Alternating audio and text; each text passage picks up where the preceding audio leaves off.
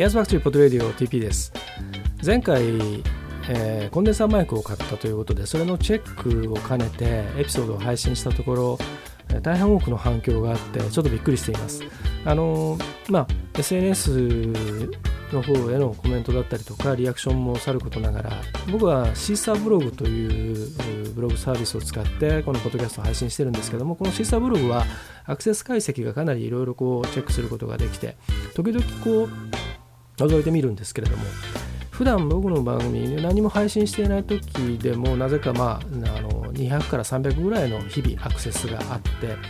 で何かこう配信するとそれが、えー、まあ大体300から多い時は600近く行く時があります。で1日のそのアクセス数っていうのが大体まあそういった形になるんですけれども今回も、えー、とかなり500600っていうのが2日3日続いています。それだけ関心があるのかなと思って、えー、もっと早くやっとけばよかったななんて思ってるんですけども。あのえっ、ー、とまあせっかくなんで、えー、今回はですねあのそれのせっかくこうマイクの、え、音の違いとか扱いやすさみたいなものとかこういったあの個人ジャーナル的なものとかその自分でこうボイスブログ的に配信する人またユーストリームとかツイキャスとか今いろんなその配信サービスが出てきていますんでそういったところでその、えー、マイク選びとか、えー、使い勝手とかそういったものの参考にしてもらえたらいいなということとともにですねあの実は僕もうん僕もというか僕はあこの仕事今の仕事の駆け出しの頃というのは最初は音響会社からスタートしましてまあ自分がその音楽をやっていたんでそこを関わっていた会社に、えー、まあ、そのままあの使ってもらうことになってどちらかというと企画とか、うん、そちらの方で採用されていたんですけれどもやっぱりそのイベントだったり舞台だったりコンサートとかあまあそういあと録音編集なんかも含めて音に携わる機会が多くでなのであの現場に出たりあのスタジオ入ったりすることもあったのでうんまあ勉強が必要だったんですね。で時代が時代だったんで今みたいにデジタルで数値データ的なことで押し上がったりとか比較したりとか、えー、学習したり、あのということではなくてもう本当に、え耳と体で覚えて、えーその日のまあそれこそ極端なこと言えば天候だったりお客さんの入りだったりそういったことも全部こう、えー、ちょなまあ何て言うんですかね肌感覚職人的な形で叩き込まれてい、えー、ったのでうんまあ多少なりともこう知識とか経験はあるんですけれども、えーと、その僕がいた会社にのあの、まあ、スタッフだったりその後音響の関係の仕事をしていたあと古い付き合いの友達がいまして友達というか元、えー、スタッフ。で彼女が最近この配信したそのコンデンサーマイクうんぬんというものに、えー、SNS の方でコメントをくれてやっぱりあの彼女はあの音響会社の方でみっちり仕込まれていたので、えー、まあまあぶっちゃけた話ブランクはあるんですけれどもそれでもやっぱり直感的にあのパッとこう感想をくれたりしてあこんな近くにあのアドバイザーがいるじゃないかということで、えー、その彼女の感想も求めたいなと思いまして、えー、今回はいろんなあまあ身近なマイクといいますか、あの専まあ、高価なねあの専門的な機材とかっていうことじゃなくてそれこそ家電量販店でも買えるようなものも含めて今回ちょっとチェック、えー、させてもらいます、えー、いろいろ聞き比べて、えー、見てもらえたらなと思いますんで、えー、楽しんでってください。それじゃあえっ、ー、とマイクを変えます。さてマイクを変えました。こちらは手話というメーカーの SM58 という、まあ、世界中で一番ポピュラーなマイクではないでしょうか。えー、まあ、世界中っていうのはちょっと大げさかもしれませんけども少なくともこの日本国内においてはあ昔からあ圧倒的な信頼性とあと、うん、ネームバリューとそれからあ扱いやすさということで、えー、有名ですけれどもあの、まあ、かつてはねあのマイクもそんなに安くは当然なかったので、うん、結構あの大事に使わないと本当にそれこそ落とそうもんならぶん殴られるというですね まあ当たり前なんですけど、えー、そういうマイクです。でえっ、ー、とまあ前回のエピソードでも少し話しましたけど僕はイベントの仕事をやっている関係で、えー、実は PA セットも持っています。えー、まあ仕事用で持っているわけなんですけれどもそこで使っているのはこの SM58 と57というものと588といってこの58の特性にあの手元にスイッチがついたものそれから577といって、えー、同じく57にスイッチがついたもの、うん、それらをイベントによって使い分けたりしています。えーと、今はあマイクそのままで、あのスポンジのシールドとか、あのウィンドスクリーンとかそういったものを使わずに、えー、スタンドにつけた状態で喋っています。えこれはあのダイナミックマイクといって、え音声信号振動をですねそれを電気信号に変えて、えその信号をそのミキサーだったりアンプだったり、えー、といったもので増幅して使うので、えー、と音自体はどちらかというとその大きな音で録音するというよりも、えー、結構ですからドラムだったりとか、えー、レキギターとかボーカルもうほんとシャウトするようなボーカルも含めて大きな声でわーっと、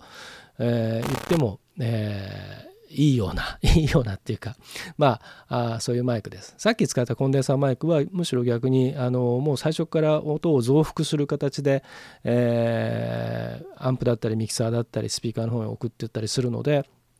うん、小さな音でも大きく拾えます。ですからあのあの例えば漫才なんかとかあの舞台でライブでね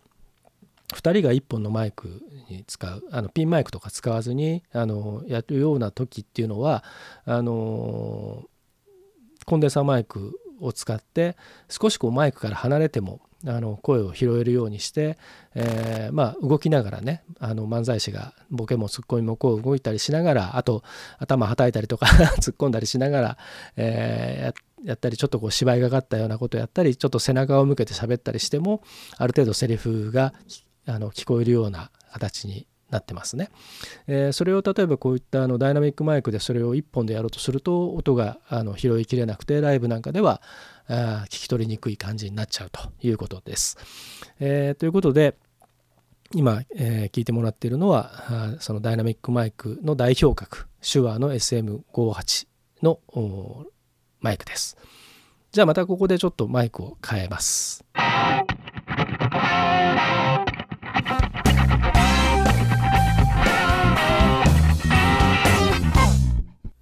え次に聞いてもらうこのマイクの音いかがでしょうか？これはエレコムというメーカーのコンピューター用のね、えマイクです。スカイプなんかに使うようですね、えーと、小さなスタンドタイプになっていまして、えー、一応まあ単一指向性ということになっているんですけれども割とそれでもあのワイドに音が拾えるんで、えー、ユーストリームで、えー、トークやうん、インタビューとか対談とかそういったものを最初収録するときに、えー、何かいいマイクはないだろうかということで、うん、ビデオカメラのマイクではやっぱりその出演者とのその距離とかね1人とかで喋っているものを拾うんだったらそのビデオカメラのマイクでも今十分に音がいい音が取れるのでそれでもよかったんですけれども例えば出演者が2人3人とか4人とかだんだんこう増えていくと横にどうしても広がって座ったりひな壇的に座ったとしても引き引きのその形にしないと演者が全部一つの画面に収まらないとかそういったことでそうするとそのうん演者とカメラの距離がどうしても遠くなりでカメラにつけるその集音マイクガンタイプのマイクも、えー、使ったことがあるんですけれどもそれだとどうしてもそのカメラをブームしたりするとそのうんスタンドのねうん音というかその動かす音とかがこう入っちゃったりとか、えー、っていうのがあるんでうんその演者の近いところにこうすなんていうか設置しておけるマイクでかつ、えー、ユーストリームの現場っていうのはそのそのテレビのね収録ほん、まあ、いわゆる一般的なテレビの収録とか、えー、ビデオ番組の収録と違って本当にもうそれこそ一人で行って時にはゲリラ的にやることもあったり、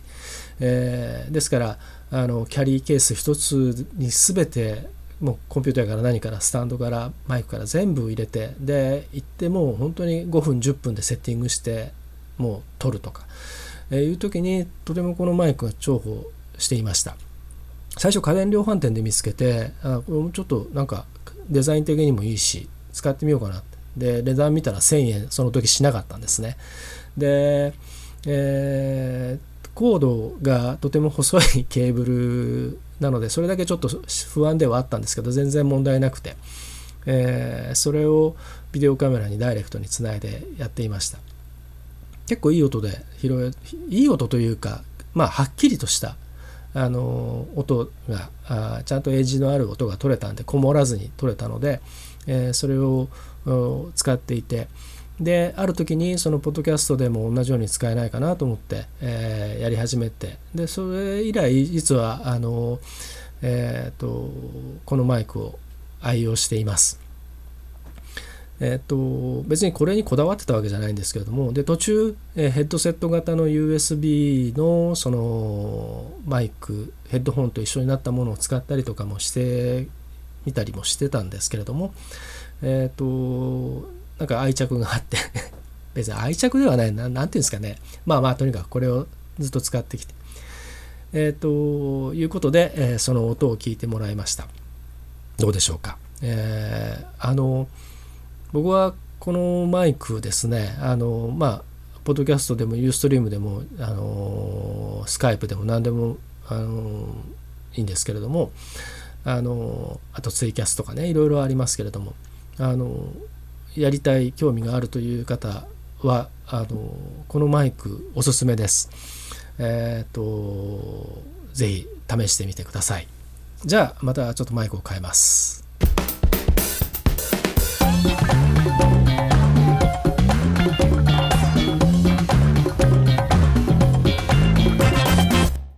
はい、えー、今度はですね、IC レコーダーです。えー、ポッドキャストで外録をしたりとか、うん、なんかこう、うん、誰かと会って話したりとか、えー、また、あふらりと立ち寄ったお店でとてもそこのお店の方があ魅力的だったりすると録音させてもらったりする時なんかに使うものまあもちろん仕事でいろいろ取材に行ったりする時とか、えー、も使うんですけれども、えーと、結構長く使っていますこの、えーと、IC レコーダーオリンパスのですねえーと、V の802というモデルなんですけれども、えー、それを使っています。えっ、ー、と、ゆく年来る年ポッドキャスト毎年1月1日日付が変わったところであの外で歩きながらあのお寺の境内で撮ったりしてますけれども、えー、その時に、えーとこれを使うこともあります。えーと、その外録の時は結構 iPhone のボイスメモを使ったりすることもあるんですけれども、えーと、これをそのままあポッケに入れて撮ったりまた手に持って撮ったりであのー、今は本体のマイクでそのまま撮ってるんですけれども、えーと、例えばその外外を歩いて、えー、歩きながらねあの撮ったりとかあ風が強かったりとかえー、することもあるのでそういう時はですねあのまあ、自分の吐息が耳障りだったりすることもあれば風の音があボーボーいっちゃう時もあったりとかあとなんかこう、うん、ボイスメモボイスメモじゃなくてあのこういった IC レコーダーをね片手に持ってこう口の近くにあの持ちながら喋りながら歩くっていうのもちょっとなんかあ怪しい時があるので、えー、そういう時はこのえー、IC レコーダーに、えー、先ほどのエレコムのマイクのシリーズで、えー、ピンあのなんていうのかなあの胸元にこうピンでクリップであの止めるような小さなあものがあるんですね、えーと、これも比較的安価で、えー、同じぐらい1000円とかそのぐらいの値段だったと思うんですけれども、えー、こちらのマイクを、えー、挿して、えー、それをまあジャケットだったりとか、えー、シャツの襟元のところだったりとかに、えー、挟んでで IC レコーダーはポッケに入れてみたいな形で撮ったりすることもあります、えー、ということでじゃあ次はそのマイクを挿した状態で録音をしてみますはい、えー、こちらがそのマイクを挿した状態で、えー録音をしています。先ほどの IC レコーダーに、えー、クリップタイプの小さなマイクを、えー、挿しまして、えー、そのマイクを口の近く、まあ、今はシャツに、えー、クリップで留めてますけれども、えー、その状態で録音をしています。これはあのとそのマイク自体は、まあ、裸の状態だとどうしてもやっぱりあの外で撮ったりすると風切り音が風切り音というか風の音がね、えー、鳴ってしまったりするので、えー、僕はあの、えっと、100均で 売ってたあの車を洗浄する用の黒いスポンジがあってそれを、え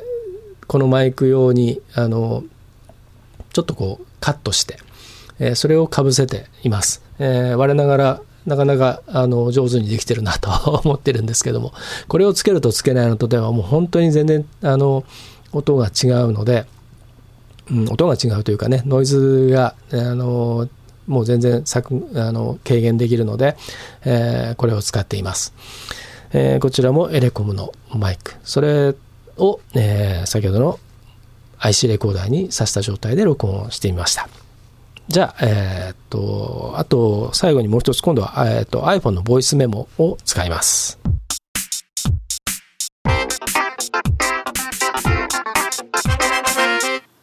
iPhone のボイスメモです。えー、これはかなり、えー、使い勝手がいいと僕は思っています。まああのえっ、ー、と iPhone 用のね、えー、アプリで録音用のものっていうのはいろいろありましてそれをあのいくつか実は入れてあの試したり、まあ、あの実際に使ったりしていることもあるんですけれども、えー、このアップルのその純正の iOS 用のボイスメモこれは、えー、と初代の iPhone の時からまああの形は違うんですけれどもあの結構重宝して使っています。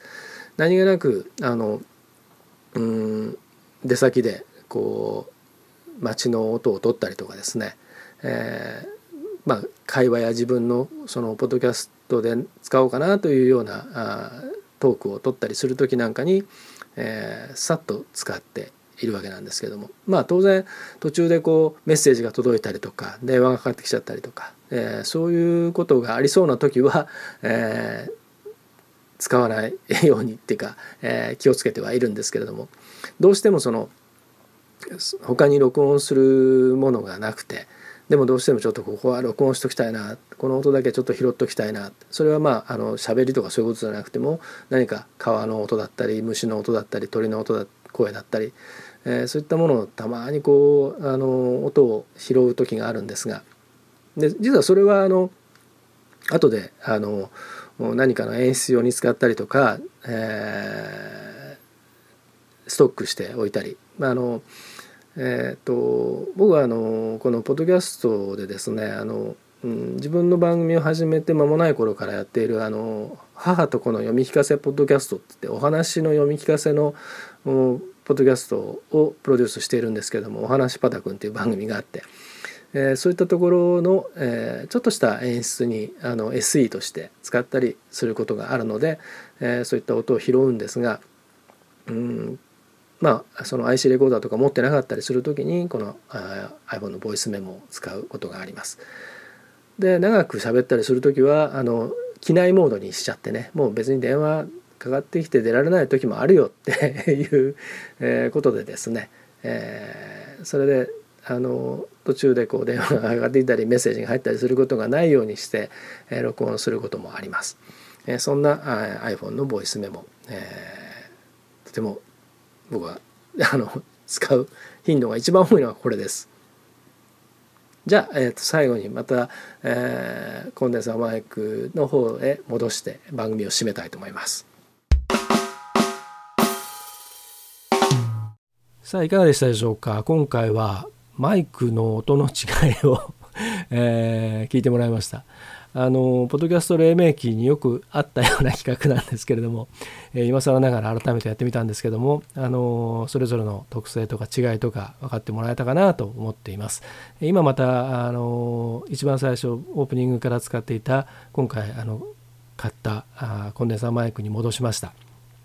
えっと僕はあのそのポッドキャスト個人ポッドキャストについてはあといわゆるスタジオでちゃんとこう、えー、ちゃんとした機材とそれからちゃんとしたその音響の、まあ、防音も含め、えー、そういった部屋で、えー、ラジオ局のねスタジオみたいなところで撮ったりえー、映画のアフレコをやったりするような部屋で撮ったりというようなそこまでのものっていうことではなくてもっともっとあの身近で手軽なものという、えー、そこだけはあのこだわりが当初からあったので音楽番組もやりながらもトークだけは例えばその当時は、えー、と iPod に、えー、iPod 用のマイクをつけて、えー、それで撮ってそれを iTunes に、えー、入れてえー、それを MP3 に変換してみたいなすごく七面倒くさいことやってたんですけどもでもあの機材ミキサーをつないでそこに、えー、いいマイクをつないで、えー、とかそんなことは実は 今まで全くしていなくてえっと本当にトークだけをこう簡単に撮ってそれを GarageBand に入れて GarageBand の中でえ、番組体とした形にしていったりっていうことをやってきました。まあ自分がそういうのが好きだったっていうのもあるんですけど。えー、まあですから今回あの比べたマイクもあの、まあ、SM58 はちょっとねあのまあそれなりの金額もしますし、えー、一般的ではないかもしれないんですけどただそれに近いマイク今本当に安いものたくさんあって、えー、うん、1000円ぐらいで買えるような同じような形のダイナミックマイクもあったりします。まあ、音質は当然違うんですけどあの、まあ、例えばこれからやろうとする人とかポッドキャストもそうだし、えー、ユーストリームだったりツイキャスだったりとかそういう個人配信個人ジャーナル的なものでやってた YouTuber もそうですけどそういったものでやるんだったら別に、まあ、そんなので全然いいと僕は実は思っています。なので、えー、今回試したものはあの自分が持っている機材の中でも比較的扱いやすいものを紹介させてもらいました。何かの参考になれば嬉しいです。またあのご意見ご感想なんかもいただける励みになりますので ぜひよろしくお願いします、えー、ということで今回は、えー、マイクの音の違い聞き比べ特集をお送りしました、えー、それでは A's Factory Pod Radio。また次回も楽しみにしていてください。頑張って今年は月4本配信でいけたらいいなと思ってるんですけど2月ももう終わりですね。えー、っとあともう1本ぐらいあのギリギリに配信しようかなと思ってますけど、えー、っと合わせて A's Factory Pod Radio やプロデュースの各番組も楽しみにしていてください。エアスバクテリーポトレディオ TP でした。じゃあまた。